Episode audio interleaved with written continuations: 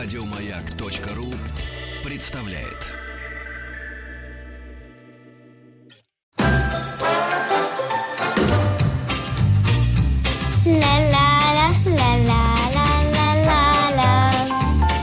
Здесь зрители аплодируют, аплодируют, кончили аплодировать.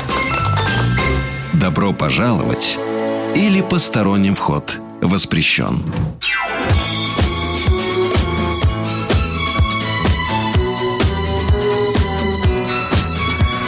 Семидесятники. Все лето на маяке. Э, Здравствуйте, дорогие друзья. Вы слушаете радиостанцию «Маяк». Программа моя, Маргарита Михайловна Митрофанова, называется «Добро пожаловать» или «Посторонним вход воспрещенный». Сегодня я говорю «Добро пожаловать» моему гостю Борису Васильевичу Долгову. Борис Васильевич, здравствуйте. Добрый день. Я уже в трех словах нашему гостю обрисовала, что эти э, летние дни мы посвятили э, 70-м годам. То есть в три месяца мы ставим музыку 70-х, нашу, иностранную, и говорим о людях, которые э, были наиболее активны в своей творческой деятельности или в политической карьере а, как раз в 70-е годы. Вроде бы это было недавно, а вроде и давно. Вот я про себя так думаю. Я в 70-м родилась. Вроде я Вроде старая, 45 мне было, а вроде и нет. Конечно. Все бодрюсь. Поэтому все относительно. Сегодня наш гость расскажет нам о э, очень интересной, странной, неоднозначной фигуре, которой разные государства, народы, люди и даже пол женский и мужской относятся по-разному. Это Ясер Арафат. Вот я, э, если бы на кухне это дело обсуждала, то я бы сказала, в принципе, мужик вроде как неплохой. Он э, один из немногих, вот насколько мое знание микроскопическое позволяет мне рассуждать, пытался все-таки э, достигнуть э, мирного процесса и урегулирования и, арабо-израильского конфликта. Вот наш гость, большой специалист, старший научный сотрудник Центра арабских и исламских исследований Института Востоковедения Российской Академии Наук. Э, Борис Васильевич, вот рассудите э, ну, не меня, а может быть тех, кто поддерживает мое мнение, и вообще как оценивают эту фигуру сейчас и тогда? Действительно, фигура Ясера Арафата – это достаточно знаковая фигура э, в истории Ближнего Востока, в истории э, арабского национально-освободительного движения, в истории палестинского национально-освободительного движения. Это, безусловно, яркая личность, э, которая сыграла значительную роль и в э, принятии решений, э, которые, соответственно, имели своими последствиями значительные явления в жизни и Палестины, Израиля и ряда арабских стран.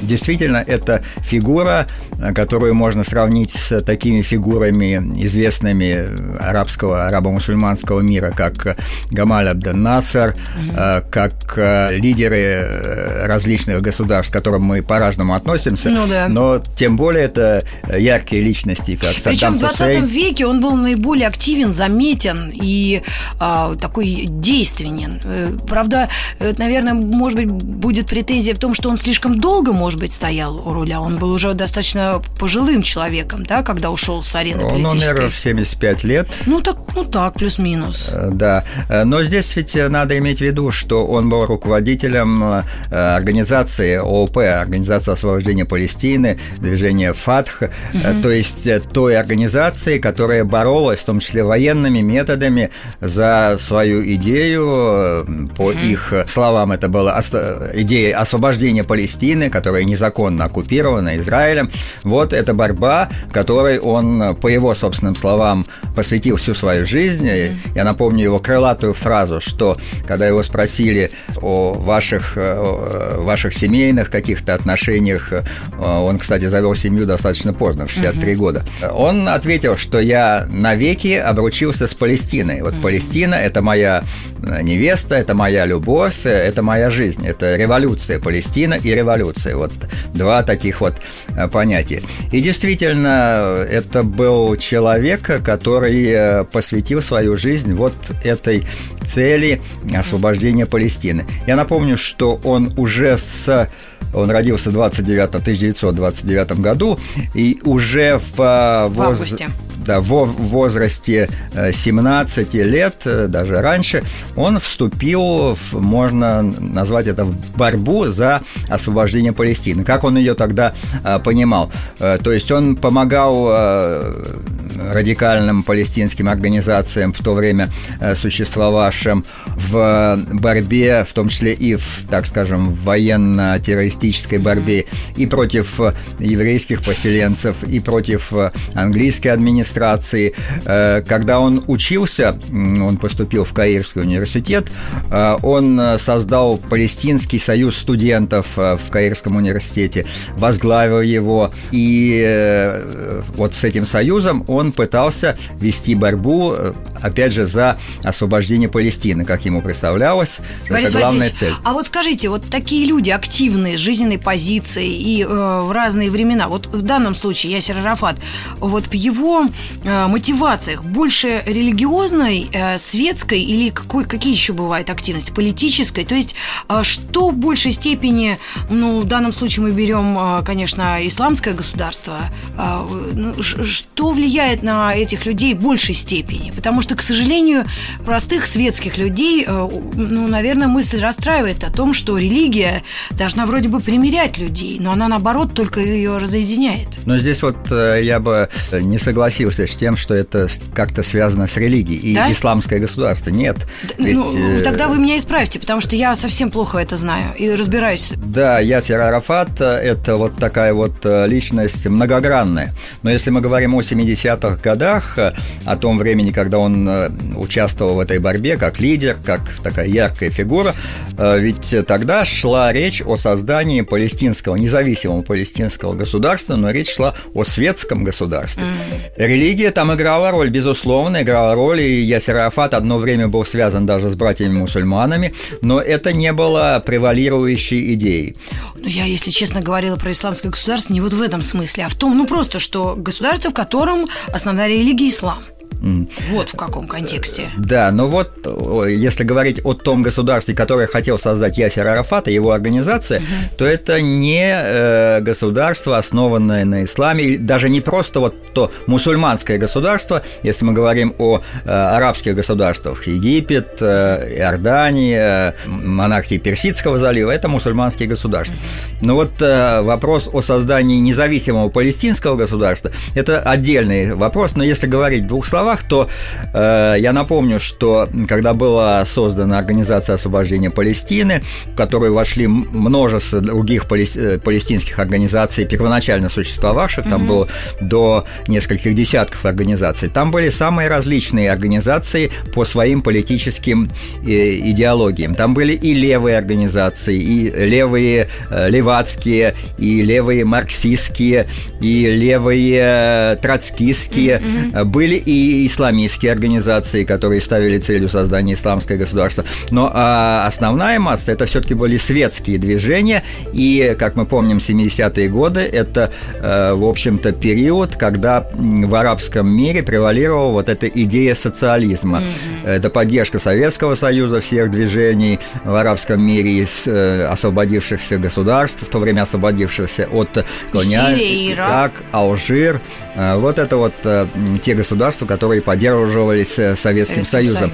И э, Организация освобождения Палестины, я напомню, что э, после того, как Ясер Арафат отказался от идеи такой радикальной борьбы с Израилем, поскольку вначале это был такой борец э, очень прямолинейный, выступавший... Бескомпромиссный. Бескомпромиссный, да, который э, выдвигал лозунги создания палестинского национального государства на месте Израиля. И места для Израиля так вроде бы и не оставалось. Но затем он сменил свою позицию и уже говорил о том, что нужно построить палестинское государство на основании решения Совета Совета Безопасности ООН. ООН. Я напомню, это 47 э, год, э, создание государства э, на территории Палестины, создание двух государств, да. арабского и израильского. Вот израильское было создано в 48 году, а палестинское нет. И вот Ясер Арафат, он вернулся к этой идее, поскольку вначале и арабские страны, и Ясер Арафат не признавали вот этого разделения Палестины. То есть mm-hmm. они требовали, ну, разные были позиции ну, да. разных стран, э, большей территории для палестинского государства. Некоторые требовали вообще создания только палестинского государства. Вот к ним относился и Арафат на начальной стадии своей деятельности. Затем он э, перешел на более такую реальную, реальную позицию, лояльную решению ООН, и, собственно, он требовал то, что было записано в решении ООН – создание палестинского государства на, на территории Палестины вместе с Израилем. И вот тогда ООП было признано международным сообществом, оно признано было ООН. Угу. Ясер Арафат уже выступал в ООН от имени э, ООП, которое было признано единственным законным представителем палестинского народа. Э, и вот вопрос о том, какое государство будет создано, вот этот вопрос, он достаточно, так скажем, дискуссионный, но то, что предлагал Ясер Арафат и его руководство, это должно было быть светское государство. На него оказывали влияние и те э, организации, которые исповедовали левую идеологию, и оказывало влияние то, что Советский Союз, так скажем, достаточно серьезно помогал э, ООП в достижении этой цели. И поэтому э, многие считали, что если это палестинское государство будет создано, оно будет по типу чем-то вроде вот государств Восточной Европе, народной демократии, как тогда говорилось. И вот такая цель, в общем-то, она и стояла. Но против нее выступали э, те э, группировки в э, палестинском национальном движении, которые ставили целью построить государство на основах ислама. Ну, да. Но их было все-таки меньшинство, и, так скажем, главное направление в, в этом движении, национальном палестинском движении, было построить светское государство. Ну, а вот а, такой вопрос ну, совсем, наверное, такой вот бытовой, что ли.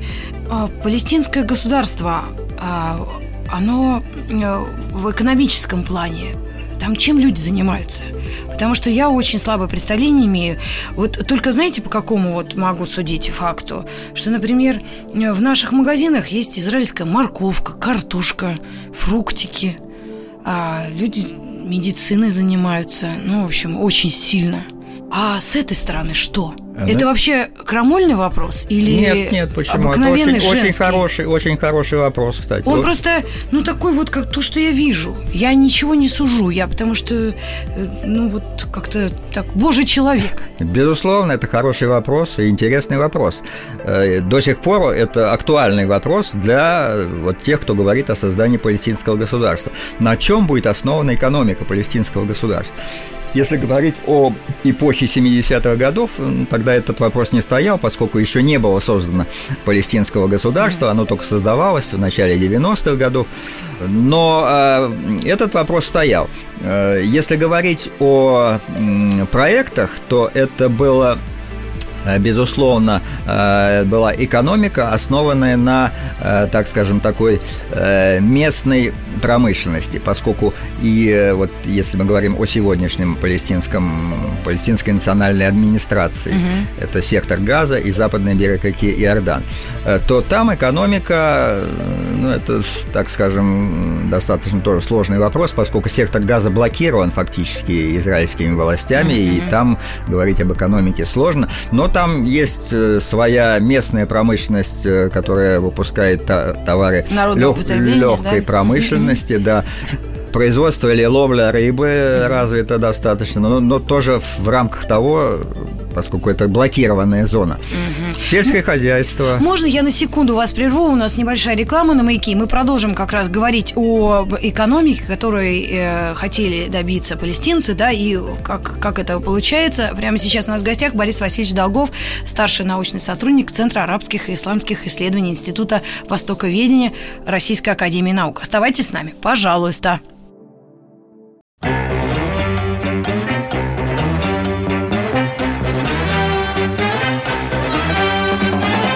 Гордость надо иметь, что мы беднее других. Папиросную бумагу детей заворачивают. Давайте лучше маниловщиной заниматься. Решим, кого в царицу полей наряжать. Известно кого? Митрофанову. Добро пожаловать или посторонним вход воспрещен. Ну что ж, мы продолжаем. Я надеюсь, никто не отключался, потому что очень интересный, на мой взгляд, и э, у нас сегодня гости, докладчик и герой нашего обсуждения – это Ясер Арафат. Безотносительно... Э, так совсем уж политических, наверное, воззрений, мы говорим как о фигуре, да, которая была очень активной в 70-е годы, раз уж мы говорим о лидерах э, стран в 70-е годы. Так вот, мой вопрос был, э, экономика Палестины, на чем она планировала базироваться, да, и вообще, что происходит, сколько там людей живет, вот каким арсеналом владел Ясер в те годы и что сейчас происходит? Э, если говорить о 70-х годах, то его не было фактически, палестинского государства. Тогда палестинцы проживали и на территории Израиля. Некоторые из них э, были гражданами, но это меньшинство. Угу. Большинство не имело гражданства, но арабы-палестинцы, проживавшие на территории Израиля. Э, в настоящее время их около миллиона это на 6 миллионов населения Израиля. Тогда это было меньше, но тоже достаточное э, количество. Были э, палестинцы-беженцы. Вот эта категория очень интересная, поскольку палестинские беженцы – это вопрос, который неоднократно обсуждался в ООН. Принимали, Я все детство помню. Палестинские беженцы да, по телевизору в Советском Союзе. У меня даже родители, э, как, когда одевалась как-то не очень хорошо, они говорят, слушай, ты что, как палестинский беженец? Ну, сейчас мы можем уже иронизировать чуть-чуть. Да. Э, беженцы, как они появились, беженцы? Я напомню, что после того, как э, решением ООН было принято э, решение о создании двух государств, изра... еврейского и палестинского на территории Палестины, Израиль создал свое государство 15 мая 1948 года, он провозгласил о создании Израиля. Палестинцы и арабские государства не стали создавать этого государства, поскольку они не были согласны вот с теми пунктами, пунктами о создании этих двух государств. Территориальные... Территориальные претензии. Они считали, что мало для палестинского государства отдано земли Палестины. Другие считали, как я уже говорил, что нужно создать только палестинское государство. И в результате сложилась такая ситуация, что тогда эти арабские страны были представлены либо монархиями, либо зависимыми от э, стран э, бывших колоний, Великобритании прежде всего, э, они начали фактически военные действия против против Израиля. Там есть мнение, что Израиль начал военные действия, то есть стал изгонять со своей территории Палестин, жителей угу, Палестины, угу. которые не были евреями, э, чтобы создать свое государство. Э, были действительно согнаны больш, большое количество людей, вот сейчас их насчитывается около 5 миллионов беженцев. Были эксцессы, когда уничтожались деревни арабские, угу. израильские израильскими вооруженными формированиями. И вот эта конфликтная ситуация, она провела к так называемой первой арабо-палестино-израильской войне. Это в каком году? Это 48-49 год. Mm-hmm. Израильская армия, тогда уже сформировавшаяся, начала военные действия, и вот она изгоняла э, арабское население с тех территорий, которые были предназначены для э, израильского государства. Mm-hmm. Но она изгоняла и из тех э, районов, куда она вела наступление просто. Mm-hmm. И израильская армия фактически оккупировала оккупировала часть территории, которая была предназначена для создания палестинского государства. В дальнейшем были еще несколько войн. Это знаменитая война 67 -го года, 1967 -го года. Шестидневная. Шестидневная. Шестидневная.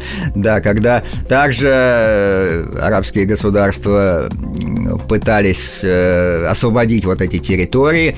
Некоторые даже э, наиболее радикальные лидеры ставили вопрос о существовании Израиля. Но в любом случае случае эта война завершилась победой Израиля. Израиля. И по, Израиль вновь оккупировал уже другие части территории, которые принадлежали, должны были принадлежать палестинскому государству. Затем еще одна война 73 года, война судного дня, октября 1973 года, которую арабы считают своей победой, израильтяне считают своей победой. Но в любом случае были жертвы достаточно и со стороны израильтян, и со стороны арабских государств. Э, границы фактически остались такими же. Э, и вот в результате всех вот этих войн, я еще не говорил о войне 56 года, но это война между Египтом и, и с одной стороны, и Израилем, Англией и Францией с другой стороны, стороны, но она тоже приводила к изменению территори- территории вот этой Синайского полуострова, да. в частности, сектора Газа, и тоже появлялись беженцы. И вот в результате всех этих войн появилось большое количество, до 5 миллионов беженцев. А братские страны э, мусульманские, вот, собственно, арабские, которые окружают э, э, беженцев, они не могут их к себе принять? Я вот сейчас слышала по телеку, что Венгрия принимает уже гостей из Африки. Но э, э, все люди, да, конечно, все это ну, можно проанализировать и э, сделать какие-то выводы и решения применять, да. Но здесь же что-то бывает очевидно, или политики такого не бывает? Совершенно верно. Э, беженцев принимали арабские страны, были, они были и в Египте, и в Иордании, и в Ливане. В Ливане огромное количество беженцев. Там же райский были, были, да, были созданы лагеря палестинских беженцев. Они в Сирии, в Иордании, в Ливане, в Египте, во всех странах-соседях они были. Но э, ООН помогал этим лагерям беженцев, они получали э, какие-то средства для существования.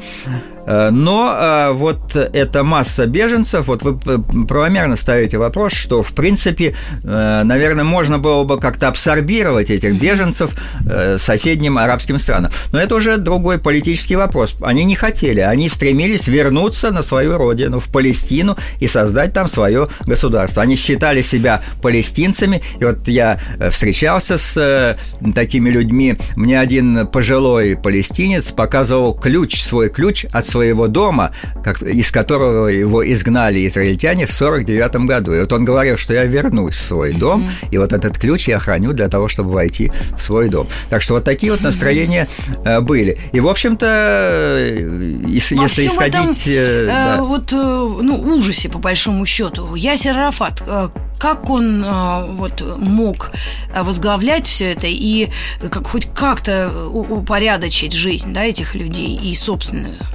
Получалось у него или нет? Э, но об, об упорядочении жизни здесь, наверное, несколько говорить в то время преждевременно, поскольку лагеря палестинских беженцев, существовавшие в разных арабских странах, они жили своей автономной жизнью. Э, организация освобождения Палестины, возглавляемая Ясером Арафатом, это была организация, которая имела политическую составляющую и военное крыло. И да, они имели связи со всеми этими палестинскими лагерями палестинских беженцев, но они никак не, э, не регулировали жизнь жизнь там, жизнь в лагерях палестинских беженцев регулировалась, с одной стороны, с принимающей стороной, с другой стороны, органами ООН. Поэтому Ясер Арапат в этом, в общем-то, конкретного участия не принимал. Мы сделаем небольшую паузу. Борис Васильевич Долгов у нас в гостях. Мы говорим о Ясере Арафате. Оставайтесь с нами, пожалуйста. Это программа «Добро пожаловать» или «Посторонним вход» воспрещен.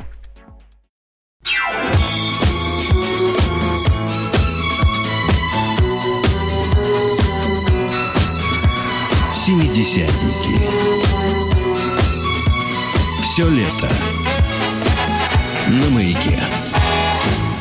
Друзья, вы слушаете радиостанцию «Маяк». Митрофан Маргарита Михайловна. Вполне возможно, что я в отпуске. Но долг превыше всего. Кстати, Борис Васильевич Долгов у нас в гостях.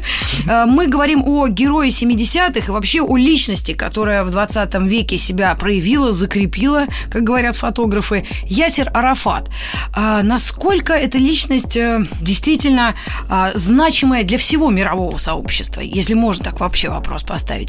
Почему мы среди э, больших фигур 70-х и вообще последующих годов его выделяем. Да, действительно, это яркая э, личность, я не побоюсь этого слова, выдающаяся личность э, в 20 веке. Mm-hmm. Ясер Арафат был лидером, лидером и как человек, и лидером палестинского национального движения. Он олицетворял собой палестинское национальное движение. То есть он принимал решения, которые реализовывались э, в виде конкретных действий против израильтян на территории Палестины, или он принимал решения, которые вели к созданию какого-то консенсуса, к принятию э, решений по нормализации отношений с Израилем. Это тоже было. То есть можно сказать, что он э, уменьшил э, террористические угрозы да, со стороны, например, Э, Палестина это же из... самый главный ужас 20-го и уже, видимо, 21 века. Вот по поводу Палестино-израильского конфликта, здесь бы я не употреблял слово терроризм. Да?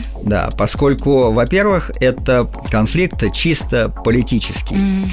И я напомню, что э, было решение ООН о создании двух государств. Одно государство создано, другое не создано по ряду причин. И вот э, те, кто говорят, что нужно создать это государство палестинское, они, в общем-то, правы. Я напомню, что сейчас практически большая часть европейских государств, входящих в ЕС, они признали палестинское национальное государство, признали его э, членом э, Гаагского международного суда, рядом международных организаций, проводят манифестации и демонстрации. Вот я была во Франции, я видел эти грандиозные манифестации и палестинцев, и французов э, против израильской оккупации за создание палестинского национального государства. Угу. То есть вот это, это не... Здесь вот термин терроризм, он, на мой взгляд, не совсем отражает действительность. Это просто война это противостояние. Это противостояние двух, э, так скажем, э, ну, государств нельзя говорить, поскольку не создано еще фактически палестинское государство. Это противостояние э, двух структур, так mm скажем. Есть структура Израиль как государство, оно создано, оно существует, оно действительно является одним из центров силы на Ближнем Востоке, безусловно. И есть структура палестинское национальное движение решение, которое требует, в общем-то, требует того, что решила Организация Объединенных Наций, то есть требует создания своего национального государства на территории Палестины. Другое дело, что сейчас изменилась ситуация по сравнению с тем, что было в 1948 году да. и даже в 1967 году. И в 70-м. И, и даже в 70-е годы, да. И поэтому говорить о выполнении вот всех тех решений, которые были заложены в этом, э, в решении о создании палестинского государства, сейчас, пожалуй, слишком слишком сложно, и нужно находить какие-то другие пути, другие, другие консенсусы, поскольку есть пункт о возвращении палестинских беженцев. Если мы предположим, что все 5 миллионов палестинских беженцев вернутся на территорию Палестины, сейчас вот это западный берег реки Иордан и э, сектор Газа, mm-hmm. то это будет население больше, чем население Израиля. Если говорить о том, что если мы вернемся к границам, вот о чем говорится, границам на 5 июня 1967 года. То есть от 6 июня началась агр... война угу. шестидневная, и вот к этим границам.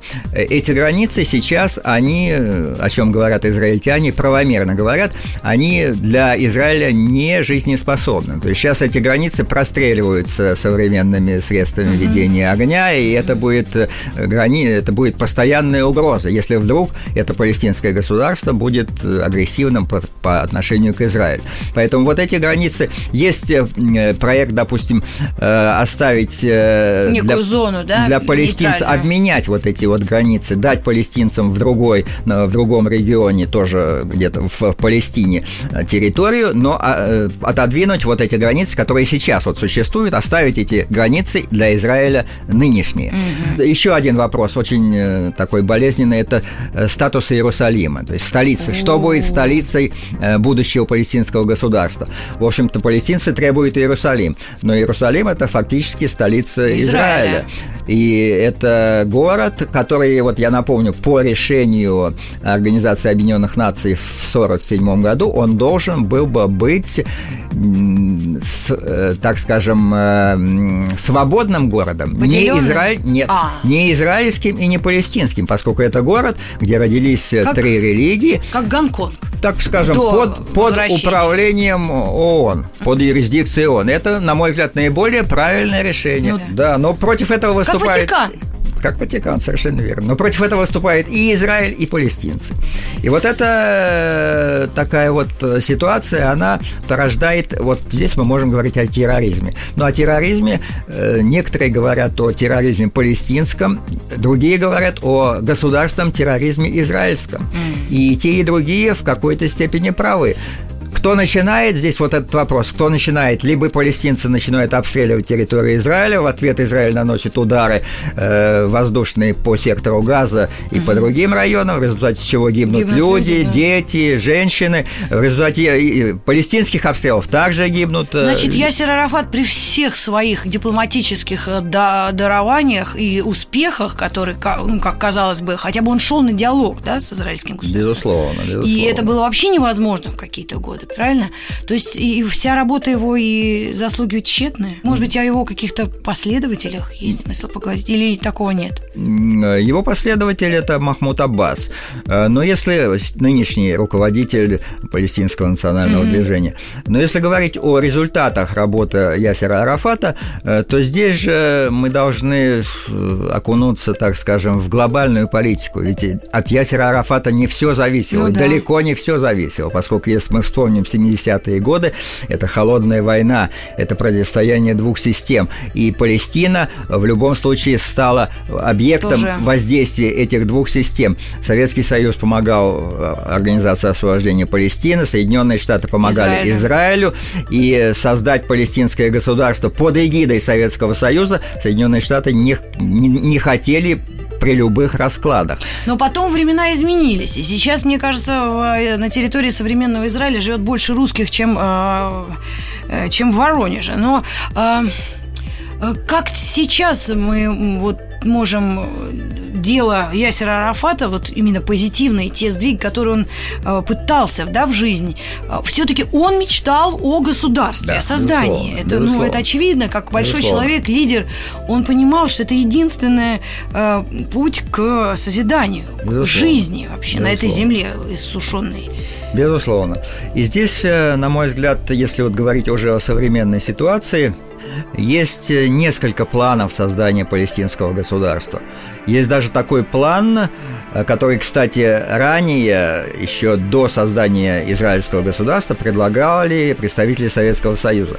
То есть провести референдум среди жителей Палестины и создать единое Палестино-Израильское государство, в котором жили бы и палестинцы, и израильтяне, единое государство. Но это сложно. Вот сейчас эту идею поддерживает Иран, кстати, и выдвигает Иран провести референдум среди всех и на основе э, референдума решить, какое должно быть государство. Ну, это сейчас нереально фактически. Но э, если говорить о вот том, что можно было бы сделать, как продолжение дела Ясера Арафата, э, то, на мой взгляд, вот эта вот идея создания государства палестинского, при том государства, которое было бы демократическим, демилитаризованным, которое отвергало бы идеи вот этого радикального антиизраильтизма, если mm-hmm. можно так сказать, отвергал бы идеи радикального исламизма, да. поскольку мы знаем, что сейчас в секторе Газа власть принадлежит движению Хамас, а движение Хамас, оно тоже неоднородно, там среди них есть и радикалы,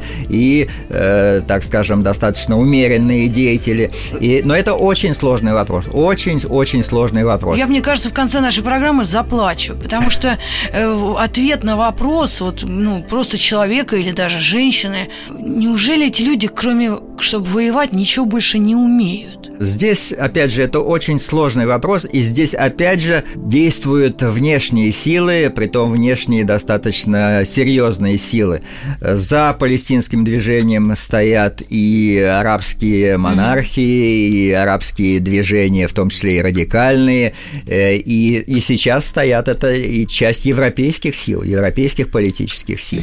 За Израилем это прежде всего Соединенные Штаты, безусловно, мощнейшее лобби произраильское в Соединенных Штатах, и которое, без решения которого не, не будет решен ни один вопрос вот в этом палестино-израильском противостоянии. Это тоже так. И если посмотреть вот с чисто практической стороны, Э, израильтяне, например, говорят, сейчас в арабском мире рушится одно за другим государство. Угу. Для чего же создавать еще одно арабское государство на территории Палестины? Но это с точки зрения ну, Израиля. Угу. Но а, арабы говорят, и палестинцы говорят, что э, это решение ООН, это не, не, не, не только э, стремление арабов или палестинцев, это решение международного сообщества, принятое в 1947 году резолюцией Организации Объединенных Наций. Его нужно выполнять. И у, у палестинцев действительно есть право создания государства. Но здесь, на мой взгляд, нужно, если говорить конкретно, то нужен вот этот вот переговорный процесс, э, длительный, может быть, на котором бы решались все один за другим пункты вот этого противостояния. И нужна вот эта добрая воля. Э, и необходимо, чтобы вот взаимное недоверие и со стороны арабов к израильтянам, и со стороны израильтян к арабам было, были бы сняты. Но здесь это тоже очень сложно, поскольку есть группировки палестинские, которые не подконтрольны, допустим, Махмуду Аббасу, или даже не подконтрольны э, движению Хамас сектору Газа, которые просто, допустим, выйдут на позицию, выпустят там несколько десятков ракет и уйдут потом в тень, и никто а их не контролирует, потом. да. Вот э, это тоже проблема. В принципе, при наличии политической доброй воли, доброй воли, это можно все решить путем вот таких длительных, э, скрупулезных переговоров, решения одним за другим всех вот этих вот болезненных mm-hmm. проблем. Ну и э, возвращаясь к фигуре Ясера Арафата, может быть, о его каких-то личных э, качествах, о его, э, ну, не знаю, вряд ли культе, культе личности можно говорить в те годы. Притом, наверное, он все-таки был аскетом, поскольку там, господи, так как по хронике смотришь, так, хотя, может, какие-нибудь канделябры себе мог позволить, когда женился после 6 лет, 63. Да. У него дети есть? Э, да, дочь. В Америке живет? Она Провокационный жила вопрос. в Париже. Париже все. Париже. Сейчас, где она живет, неизвестно. неизвестно. Да. Но если говорить о личности Ясера Арафата, то это человек-борец. То есть вот каких-то таких вот э, стремлений обладать, э, допустим, дворцом, богатством, недвижимостью, машинами, прекрасной обстановкой, прекрасным питанием, там... Велюровой э, мебелью. Да. И, Фабрикой кухни. Да. То есть вот этого не было. Действительно, это был человек-аскет, человек-борец. Для него главное это была борьба. Он прекрасно обходился какой-то простой пищей, он ходил все время в полувоенном френче, и вот это знаменитая его куфия, палестинский платок, да. символ Палестины. Э, он был э, достаточно эрудирован, я напомню, что он учился в Харейском университете. Э, когда он сблизился с левыми движениями, когда ему оказывал поддержку Советский Союз, угу. он прочитал и произведения классиков, ну, может быть, не Маркса, но, по угу. крайней мере, Ленина и Троцкого, и Сталина. Это все было. Он прекрасно знал арабскую литературу художественную, стихи арабские, он в этом разбирался. Ну, а, Борис Васильевич, я на секунду прерву, и мы продолжим рассказ о личных качествах Ясера Арафата через пару мгновений.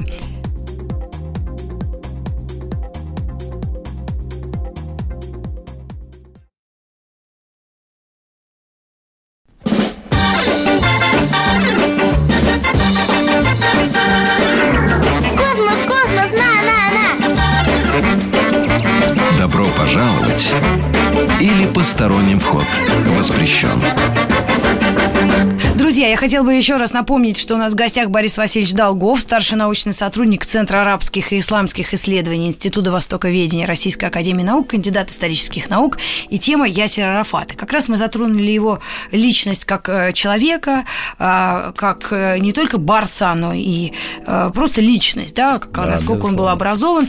И вот когда подводишь итог чему-то, хочется знать, вот, ну вот чем мы ему ну, должны быть благодарны? За что? Э, здесь нужно говорить, конечно, о его роли в палестинском национальном движении, о его роли в политике на Ближнем Востоке, о его роли как идеолога палестинского национального движения. Это безусловно. Э, как э, руководитель палестинского национального движения, это действительно символ. И он остался символом. Есть ведь мавзолей Ясера Арафата вот в Рамалле.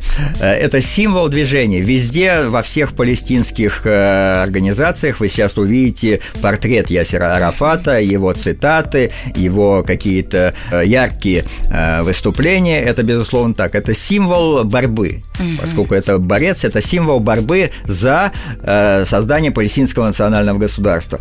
Если говорить о политике того времени и роль, которую играл Ясер Арафат в этой политике, безусловно, это тоже большая роль, поскольку он участвовал и в политических различных событиях и в самой Палестине, и в Сирии, и в Ливане, э, и в, допустим, во время каких-то столкновений между арабскими даже странами. Mm-hmm. И поэтому здесь нужно говорить о нем вот именно как не только о палестинском лидере, как, mm-hmm. о, по общ, как об арабском лидере.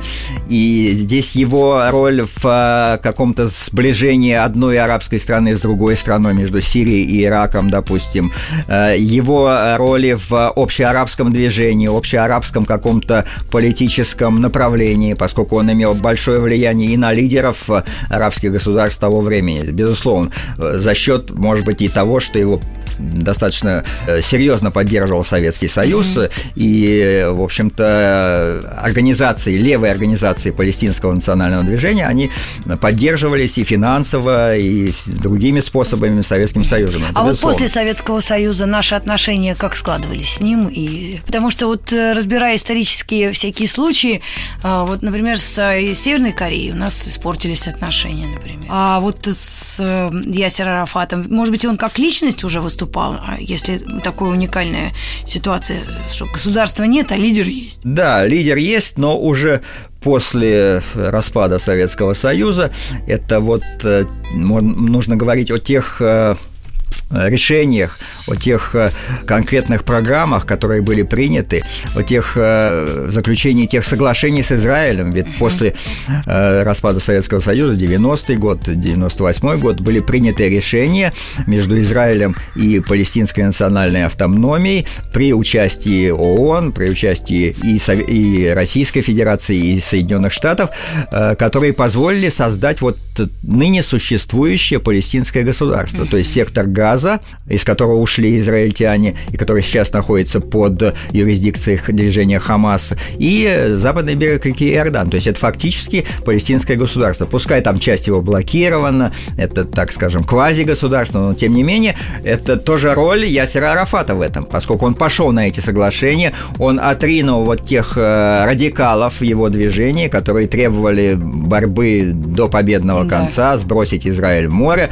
были такие тоже всяческие доводы доводы. Он это не принял и пошел вот на это э, соглашение. Я напомню такую крылатую цитату из его выступления на э, сессии ООН, когда он обращался к израильскому представителю и говорил, что вот у меня в одной руке оливковая ветвь мира, в другой руке у меня оружие борца. Вот не отриньте мою оливковую ветвь, и тогда у нас будет э, договоренность, мы можем э, сделать что-то доброе для своих народов. Ой, прямо Конечно, очень это все сложно для понимания. Политика, она вообще сложна, особенно на Ближнем Востоке. Там сталкивается столько различных сил и внутренних, и внешних, и э, всяческих подводных течений, угу. различных интересов, самых различных, и лидеров, и партий, и движений, э, и, опять же, э, работа вот всех тех органов, которые занимаются этими вопросами в, в интересах тех или иных государств. Ну, а вот лидеры других государств, есть ли какие-то высказывания или э, мнения о Ясере Арафате, которые известны нашим ученым, вам в частности? Ну, то, как люди э, разных государств, может быть, даже Канады, которая вообще непонятно где находится, да, или Австралия, которая так далеко, но все равно иногда что-то высказывает. Вот, вот как-то есть какое-то мнение о нем э, в общем таком глобальном масштабе? Э, мнение о нем, в общем-то, различные. Да различные и как Каддафи, судя по всему. Как и о Каддафи, даже в большей степени, э, чем о Каддафи, поскольку это э, связано Каддафи с вообще тем... под конец был просто каким-то каким царем. Каддафи много о нем э, не болится. Если есть время, два слова о Каддафи. Каддафи написал две книги о своей идее вот этого вот нового государства, где власть принадлежит напрямую народу. Он угу. писал стихи. Угу. Э, Это Каддафи. Каддафи, ага. да. Он э, был, э, так скажем, э, лидером, который, э, вот это тоже интересный момент, не занимал ни одного государственного поста. Борис Васильевич, а можно вас пригласить э, к нам на эфир в августе, если вы не будете в отпуске, э, и рассказать о Каддафи как-нибудь так аккуратно, без без ужасов войны, потому что я, глядя на всех лидеров 70-х годов, вообще с трудом выбрала Шарля де Голь или там кого-то, Жоржа Помпиду, и пыталась им как-то ограничиться, но мир был настолько странный, разный Разный, и необычный, что тут невозможно от кого-то откреститься, если можно так сказать. Конечно, Можно? конечно. Тогда Да. сегодня мы э, ну, помянули Ясера Арафата, если можно так сказать. Кое-что э, ну, чуть-чуть стало понятным, что все непонятно в большой политике. Сложно, но, Сложно. увы, такова политика. Ну и тогда я вас с удовольствием приглашаю и на разговор о э, тоже большом человеке и в 70-х годах, в том числе о э, Муамаре Каддафи поговорим в августе. Спасибо. Так что, дорогие радиослушатели, не пропустите. Я напомню, у нас в гостях был Борис Васильевич Долгов, старший научный сотрудник Центра арабских и исламских исследований Института востоковедения Российской Академии Наук. Спасибо вам огромное. Еще больше подкастов на радиомаяк.ру.